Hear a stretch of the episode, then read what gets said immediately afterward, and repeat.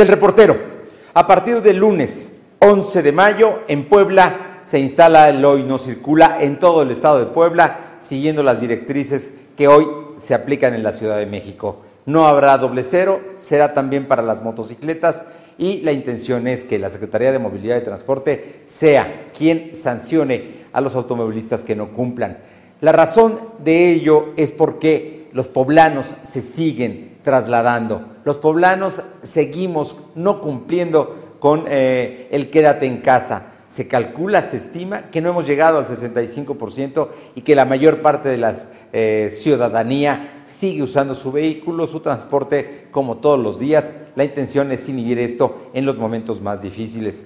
Quizá lo ideal hubiera sido que empezara ayer, eh, que empezara este viernes, pero bueno, el asunto es que ya a partir del lunes se aplicará y será publicado en el eh, periódico oficial del Estado el día de mañana para que sea la autoridad la Secretaría de Movilidad quien cumpla. La verdad es que es una medida drástica que pretende reducir el número de contagios. ¿Por qué? Porque Puebla está llegando ya a 200 muertos por coronavirus y tiene un número muy importante también de personas, un promedio de 40 a 50 infectados diariamente de los que conocemos, porque muchos también son los asintomáticos. Las medidas tendrán que ir siendo más radicales si no cambian.